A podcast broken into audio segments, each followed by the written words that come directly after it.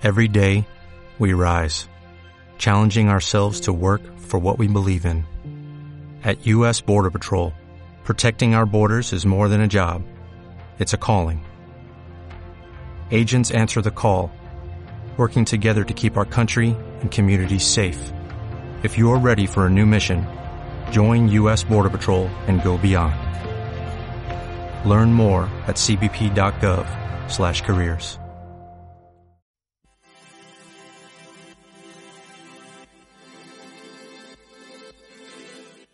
Un podcast de moda con Clara Ferrero y Carlos Mejía.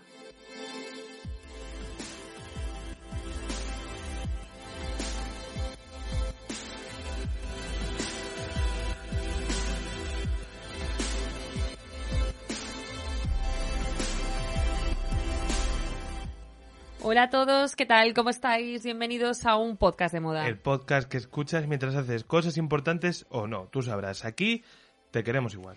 iTunes, Google Podcast, Evox, Spotify, estamos en todas las plataformas y ahí nos podéis escuchar. Y también estamos en otra plataforma que se llama Instagram, no sé si alguna vez habéis oído hablar de ella, por lo visto hay gente que sube fotos ahí. Y, vídeos ahora más. Hay vídeos, ahora son vídeos. Sí. Y nosotros nos llamamos arroba somos mil, arroba somos barra baja mil.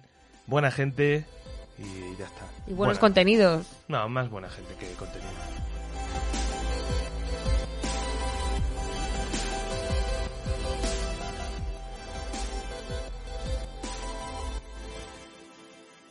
Pues qué mala suerte tenemos, Carlos, de estar aquí pringando, grabando un podcast cuando podíamos estar de vacaciones. Vaya, pues hemos O, empezado o bien. qué buena, o qué buena suerte también, ¿no? Eso Porque, digo. bueno, eh, claro, no podemos acompañar a nuestros oyentes en sus vacaciones y, bueno, todo según se mire. Mm, Mira, yo, negativa, pero... Clara, eh, creo que este tema, llevamos muchos años haciendo este podcast, más de los que pensábamos, más de los que cualquiera se Si merece. quieres decir más de los que nos gustaría, digo, no, hombre, no. Hombre, no, no.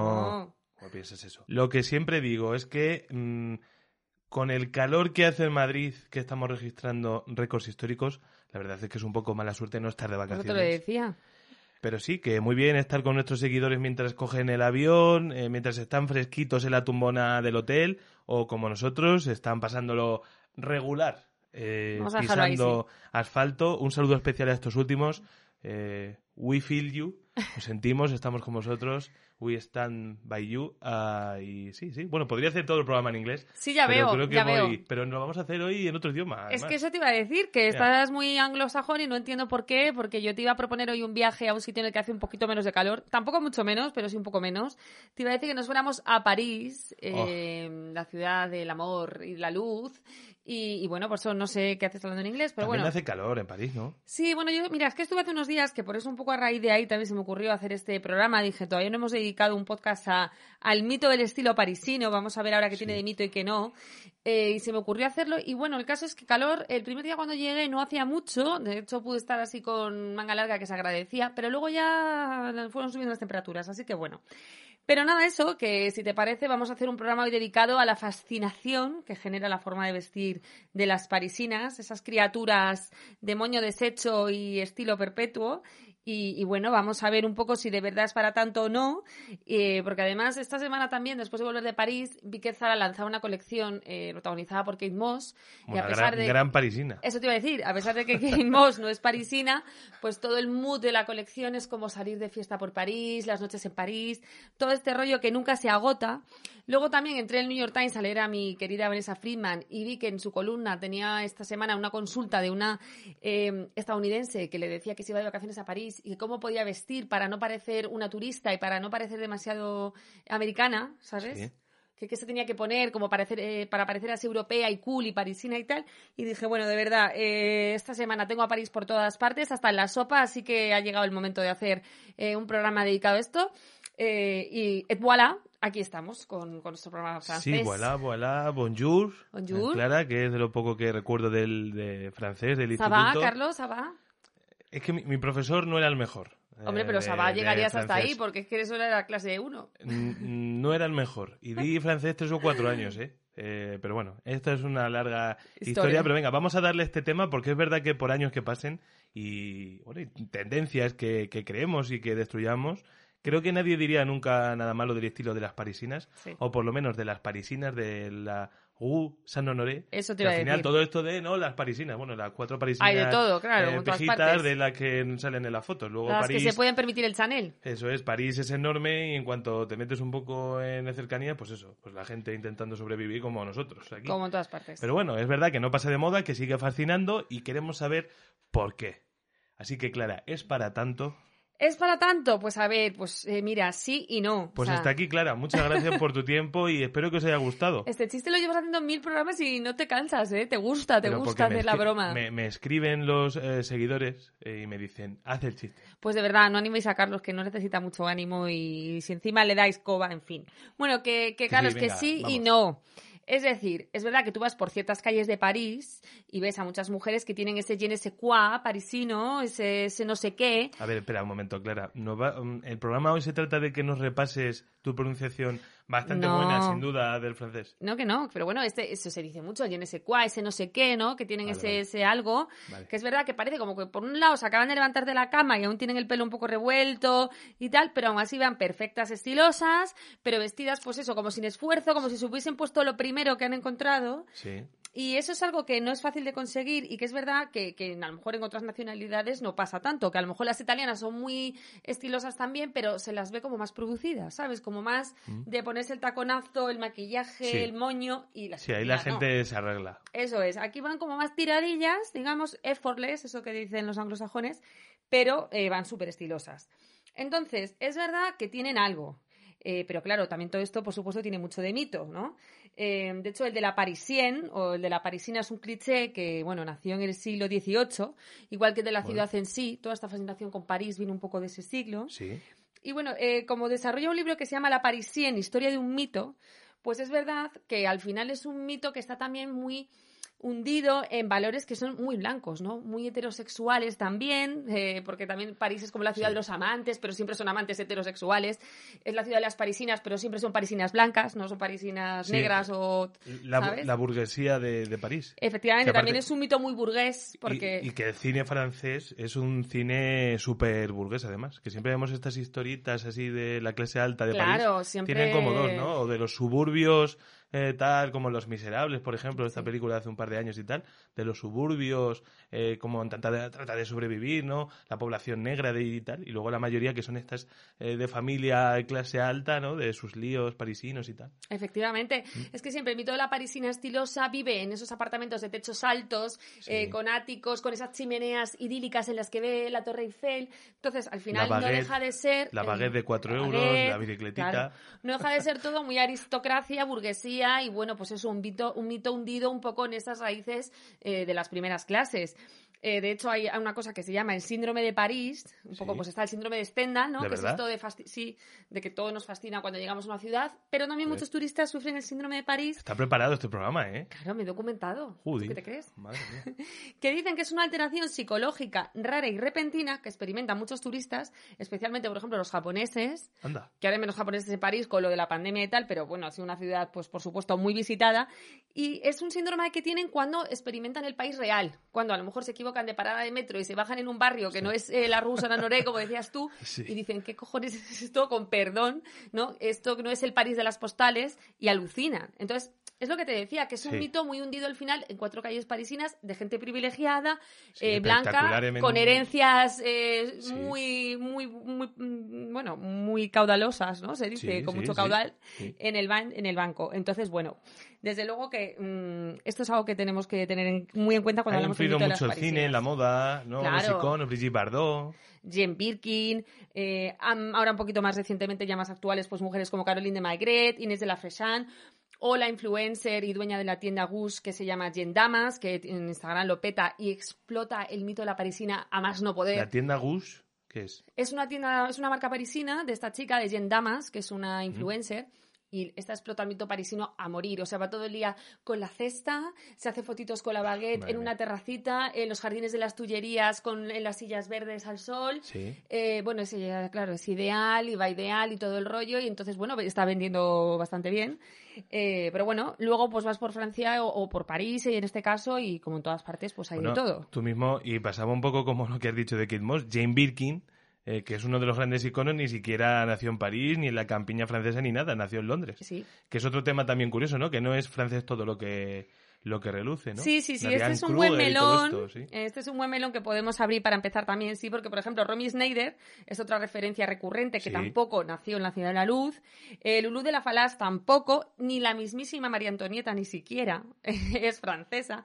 Pero bueno, es verdad que todas han sido como hijas adoptivas aceptadas como francesas y que representan esa cultura, pero que no es así. Y esto es algo que han sabido explotar muy bien también las marcas de moda. Porque hay muchas marcas de moda Sí, que nos que- venden la película. Efectivamente, que nos Mm. hacen pensar que tienen allí su sede en el, en el país de Napoleón, pero nada más lejos de la realidad, no tienen nada que ver con Francia. Y algunas de ellas, pues por ejemplo, Agent Provocateur, la marca de ropa interior, que Esa no es. no es francesa, aunque Pero suena explota- mejor el título. Claro, como encima Francia es eso también con la ciudad de los amantes, ¿no? Muy, una Sí. ciudad muy sensual, tal, pues tú haces una marca de ropa interior y, te marcas un agent provocateur, pero no es. Oyur Le Jour tampoco es francesa, aunque tenga ese nombre.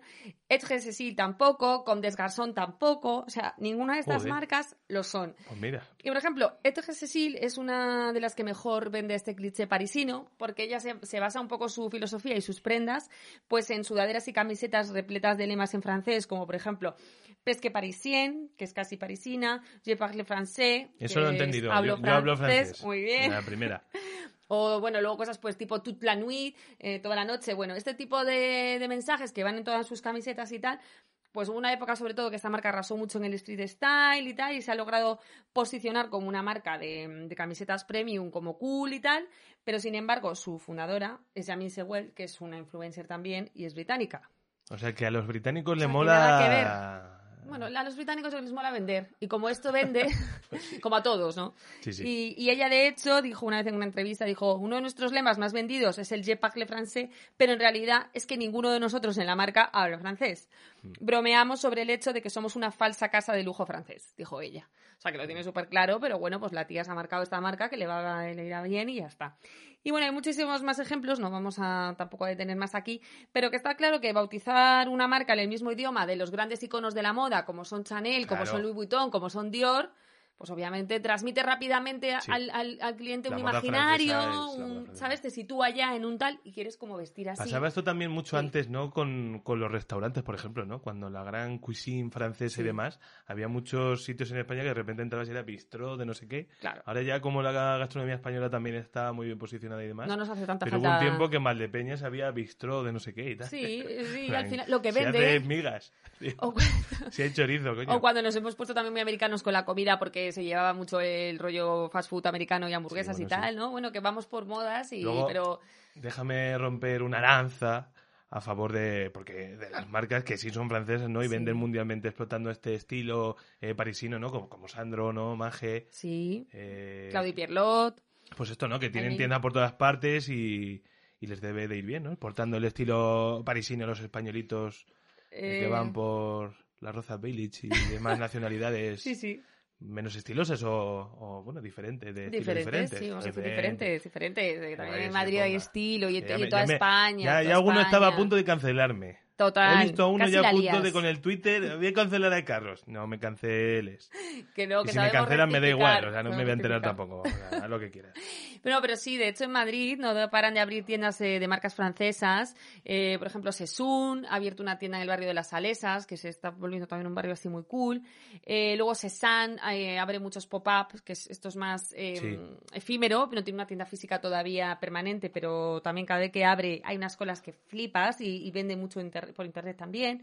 Y bueno, y luego están pues marcas como de Couples o Sadi Han Voltaire, que están Anda, de Couples yo Eh, creía que era holandés o algo así. El nombre me parecía es holandés. francesa también.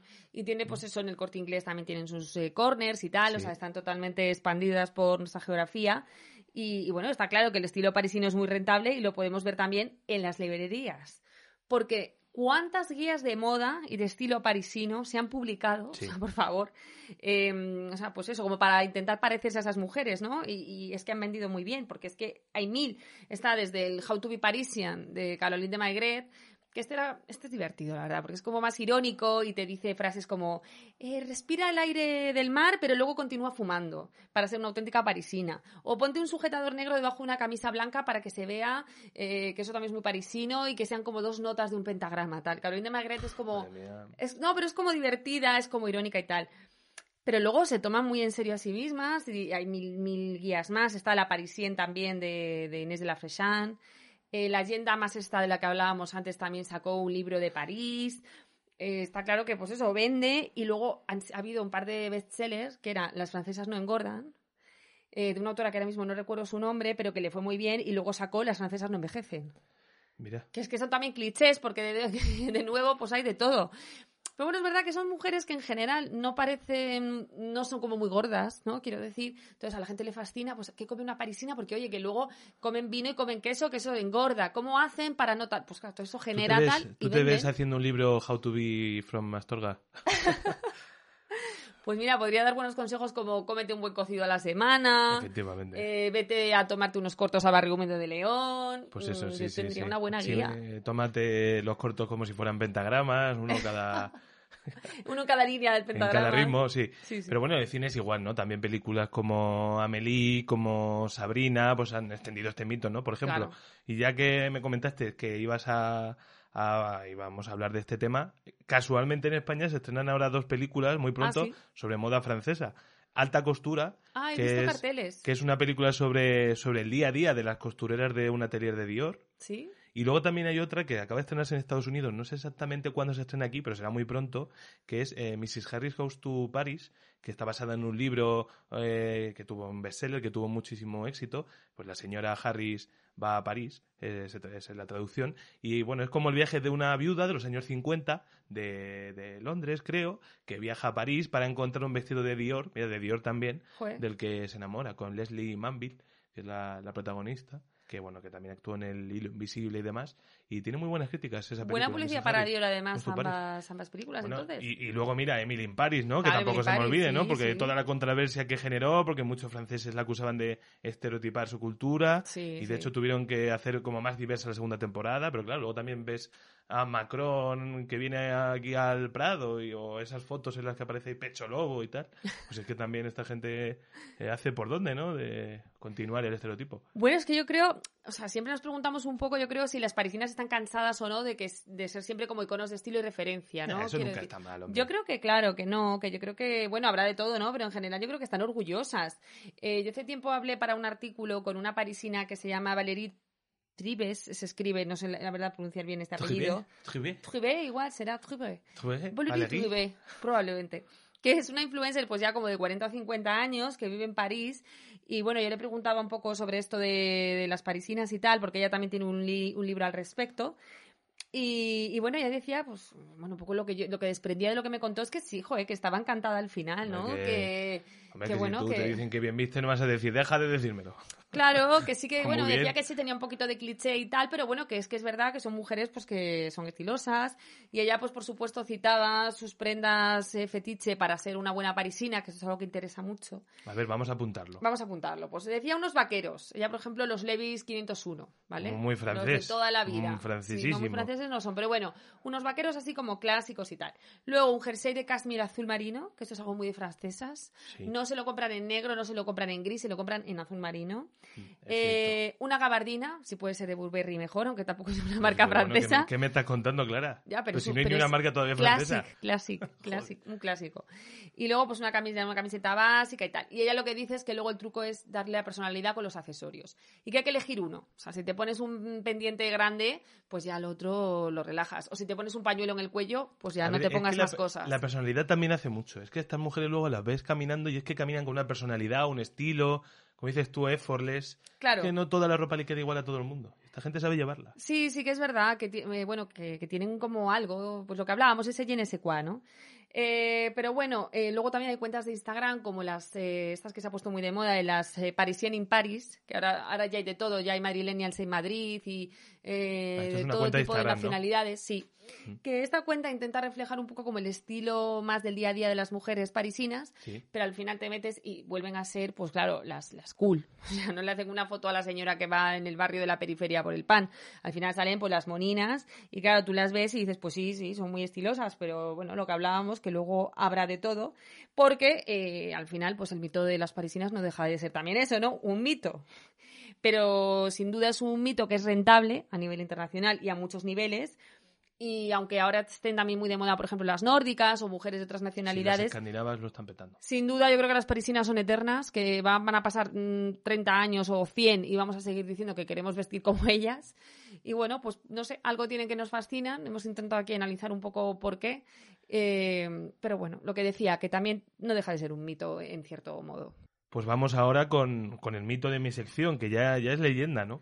Eso sí que es mítica. Síguenos en Instagram, arroba un podcast de moda.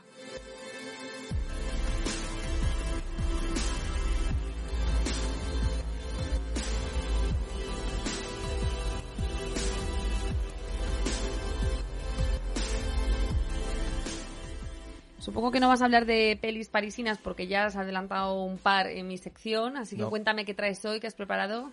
Pues mira, mm, tu sección ha estado bien, pero la mía está mejor, gracias. porque está muy preparada. Ah, vaya. Por primera vez hace años no me preparaba tanto un programa porque viene el apocalipsis y yo tendría que estar preparado para el apocalipsis, por supuesto. ¿El apocalipsis de temperaturas o de qué? Eh, también, pero no es el apocalipsis de la televisión, de la ficción televisiva. Se acabaron las series, Clara. Joder, macho, menudo titular. esto es pues para empezar, no pero está no mal. se han acabado, pero bueno, como sabes, llevamos más de una década de auténtico triunfo de las series, incontestable, se han convertido en éxitos de audiencia, en fenómenos sociales que le han robado incluso el protagonismo al cine, a la lectura, a la lectura, a los libros, yo creo que también les han robado muchísimo tiempo. ¿Quién lee? ¿Quién lee ya? Ya, es verdad, el tiempo antes que a lo mejor te quedabas leyendo, pues dices, "Mm, me veo No, la yo en serie. el metro cada vez veo menos libros y más o móviles o Sí, móviles pero viendo, series. Mucha gente va Sí. viendo las series, es verdad. sí. Eh, bueno, también tienen unos presupuestos cada vez mayores, han reclutado a las estrellas más brillantes de, de Hollywood y han dado pie además a plataformas de, de todo tipo. Es decir, eh, se han convertido en la primera opción de ocio durante los últimos 10 años para muchísima gente. Pero tú vaticinas que esto va a cambiar. Eh, yo vaticino que esto va a cambiar. Pero mira, solo quiero darte un dato Vale. para que veas el boom eh, que hemos vivido. Em, eh, por ejemplo, en, en lo que respecta a la industria televisiva estadounidense, que, que es la más potente, Sí. en 2012 se produjeron 288 series. Bueno, no está mal. Pues ¿sabes cuántas series se han producido en 2021? El año pasado. Pues supongo que mm, el doble, no sé, o... 559 series. O sea, en, menos de 10 años, de 288 a 559 series en un año. Si es que no hay días en el año para ver tantas series, o sea, no hay No, tiempo no, vital. Imagínate el número de episodios por ver. No, claro. Es el máximo histórico. Ningún año en la historia se han producido tantas series como en 2021. Claro, y esto es solo estadounidenses, o sea, no estamos contando ni las españolas, ni las Nada. francesas, ni las turcas, que lo petan también. Ni las ni- coreanas como ni- Juego del Calamar, eso, nada. eh, bueno, de todos los países, ¿no? Y tampoco los documentales o las docuseries, ¿no? Todo este true crime o como Wild Wild Country, que también han tenido mucho Sí, éxito, sí, sí, mucho sí. O predicamento. sea, hablas de ficción pura Tampoco, y dura ficción, estadounidense. 559 Madre mía, es una solo en eh, Estados Unidos y, bueno, pues eso, las justas. Sí. 559, no es tan mal, ¿no? No, no. Todo este boom, todo este éxito fue calificado por John Landgraf, que es uno de los grandes ejecutivos de la televisión mundial, un auténtico genio, responsable de la cadena FX, FX y de series, por ejemplo, como The Americans, como Hijos de la Anarquía, Fargo, American Sí. Crime Story. Es una cadena que, bueno, que es de la Fox, forma parte de- del conglomerado de la Fox, que ahora es Disney, pero que ha hecho unas series muy buenas, de mucha calidad en los últimos años. Pues bien, este hombre calificó este momento de apogeo de Peak TV, que es algo así como cumbre, televisión cumbre o cima de la televisión. Llegar al pico, ¿no? Como nos Sí. pasaba con las olas de... Hablando también sobre cómo se estaba formando ah, una burbuja de entretenimiento eh, que iba a explotar en algún momento, porque claro, no pueden ser que, que en cinco años se pasaran de hacer 300 series a 500. Ya. No hay tantos espectadores y no hay tanto tiempo para No, no. verlas todas, para prestarles atención y demás. Y bueno, yo no sé si, eh, si es en tu caso, pero yo, por ejemplo, noto que cada vez las series ya van pasando, pero que ya no hay eso, es ese boom de hace unos años. Puede ser. Que ahora ya la gente, bueno, ve lo que puede cuando puede, pero que también nos estamos cansando No, un es que poco. hubo una época además que si no veías ciertas series te estabas como fuerísima y Sí, tal. sí. Y ahora a lo mejor ya la gente está más diversificado, que cada uno ve la que le gusta y tampoco hay tanta conversación en torno a una concreta. No sé, o sea, por ejemplo, Es tengo la sensación que después de que terminara Juego de Tronos, Sí, hubo ahí creo un... que ahora hay como más de plan, bueno, yo veo esta, yo veo la otra y punto, pero Sí, es verdad, no hay cierto. Un debate en torno a una así tan potente, no sé. Pero bueno, esto igual es cosas mías. Bueno, y, claro, durante los últimos años todos los expertos de la industria que se han preguntado, pues cuándo va a explotar esta burbuja, este boom, que está claro que no podía durar durante mucho tiempo y, y que no ha sido fácil tampoco contestarlo porque cada año teníamos una nueva plataforma de streaming Claro. luchando por hacerse un hueco. Que, que si Disney Plus, que si Apple TV, que si, bueno, y por supuesto la Amazon, HBO, Netflix, Amazon es. Prime, o sea, en fin, es que y, no... y sabiendo todas estas plataformas que la mejor manera eh, de enganchar a la gente, de, de entrar en la industria y de hacerte un hueco y convertirte en la número uno es con las series. Porque pro- proporcionan una fidelidad que si te gusta una serie tú ya pagas por esa Claro, y te quieres ver la porque quieres temporada, ver. no te vas a quitar de, Eso de. HBO, de la que sea, o de Pues bien, todo este prólogo, Clara, sirve eh, para decirte que, en mi opinión, ese momento, esa pregunta, esa respuesta de hasta aquí, creo que se está empezando a dar. Por primera vez en 10 años. Un artículo que además publicaron hace unos días en, en Bloomberg, que es, bueno, es una cadena de, de, bueno, eh, de negocios, de economía, que tiene eh, televisión, tiene periódicos, revistas, web, etcétera, hablaba sobre cómo ha llegado a Hollywood una nueva era de austeridad económica y de miedo a, a la recesión.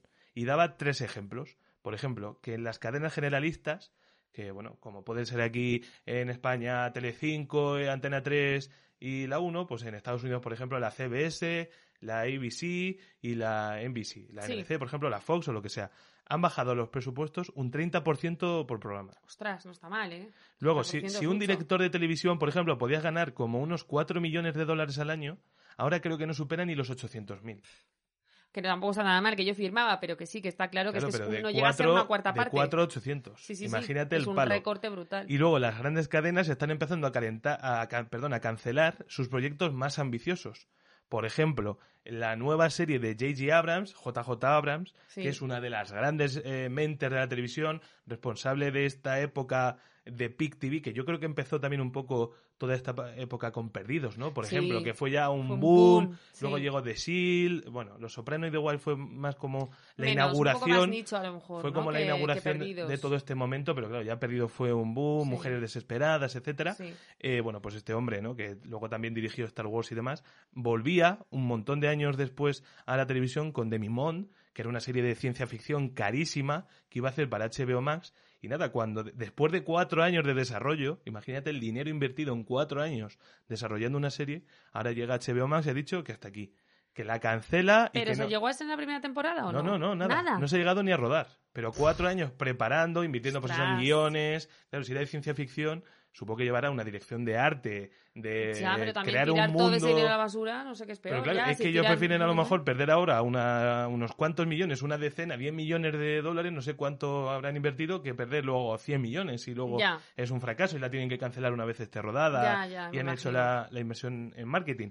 Y todo esto tiene un detonante. Todo esto viene de Netflix. Bueno, es que Netflix no está en su mejor momento, ¿no? Lo hemos No. hablado aquí ya, creo, lo hemos comentado alguna vez, que ha tenido últimamente muchas noticias y muchos datos que no auguran un buen futuro. o- Aunque, por supuesto hay muchos factores que explican las cosas, esto siempre es así, pero vamos, la noticia del pasado abril de que Netflix había perdido suscriptores Sí. por primera vez en la historia, había dejado de crecer, ¿no? Que desde que se convirtió en esta plataforma de streaming, porque al principio tú te acuerdas que era como nació como videoclub, Sí. videoclub a domicilio que mandaban Sí, las por películas correo. por correo, eso aquí no lo hemos vivido en España, ¿no? No. Pero en Estados En Unidos, Estados Unidos era como así. funcionaba. Eso es. Eh, llegabas al buzón y a ver qué te habían Y, mandado. y además ¿no? luego Y- tuvieron una crisis, claro, como cualquier videoclub, tuvo una Claro. crisis tremenda y luego dijeron, bueno, vamos a hacerla solo online. Y ahí Sí. fue donde salvaron la empresa. Sí, sí, sí. Pero bueno, por primera vez eh, ha perdido suscriptores, 200.000, que son, eh, bueno, muchísimos, ¿no? Porque A nivel mundial esto. a nivel mundial, porque aunque Netflix es una, eh, siempre ha sido una empresa deficitaria de momento,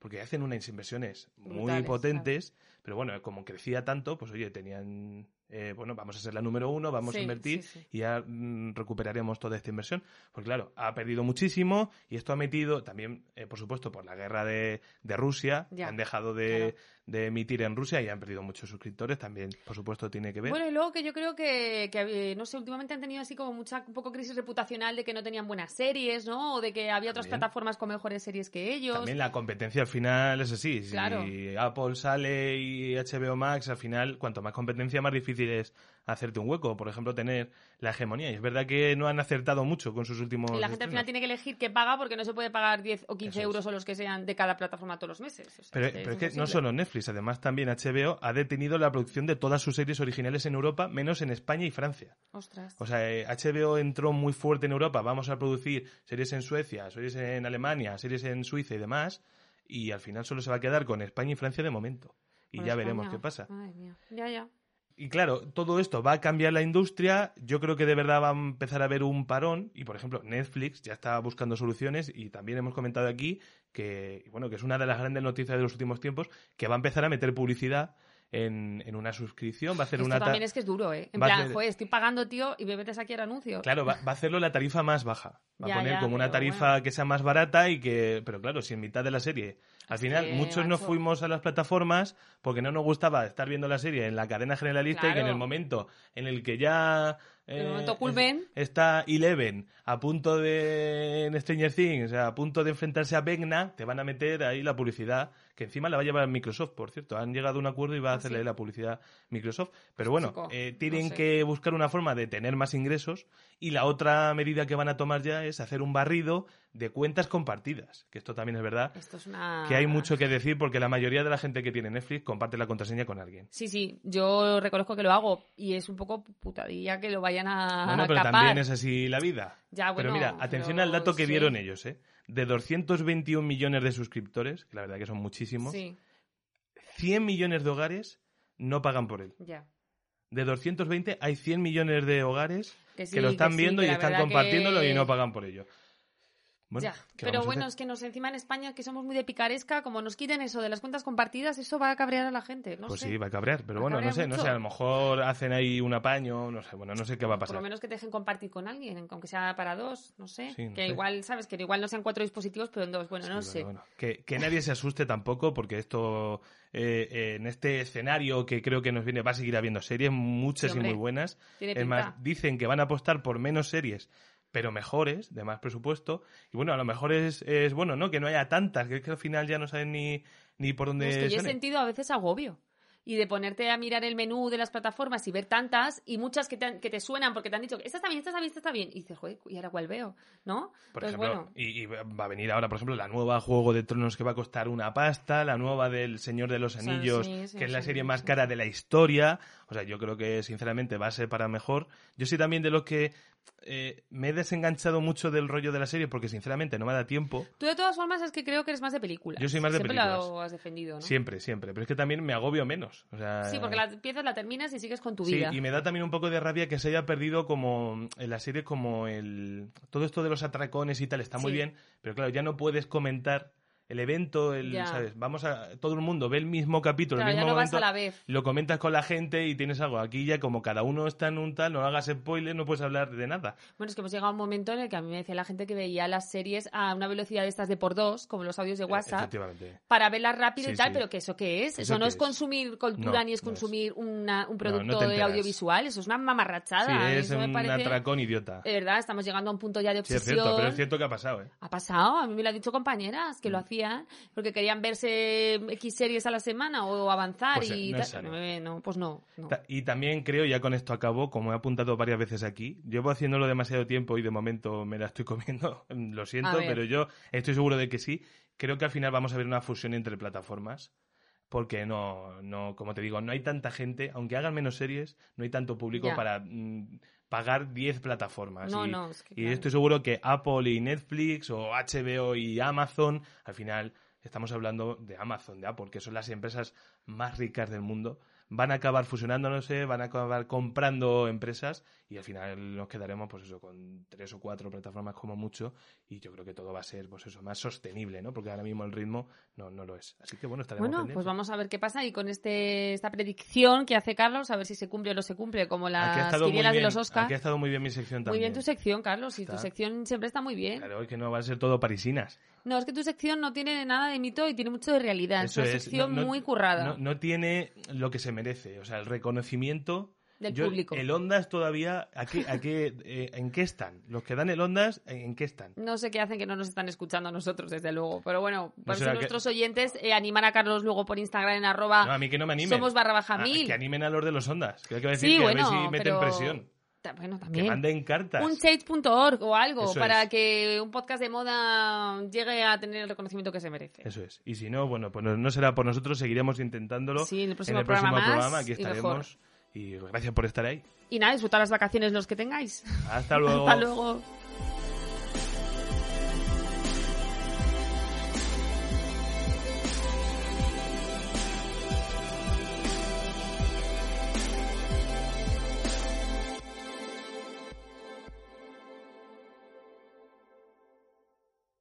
En Sherwin Williams somos tu compa, tu pana, tu socio, pero sobre todo somos tu aliado, con más de 6.000 representantes para atenderte en tu idioma y beneficios para contratistas que encontrarás en aliadopro.com. En Sherwin Williams somos el aliado del PRO.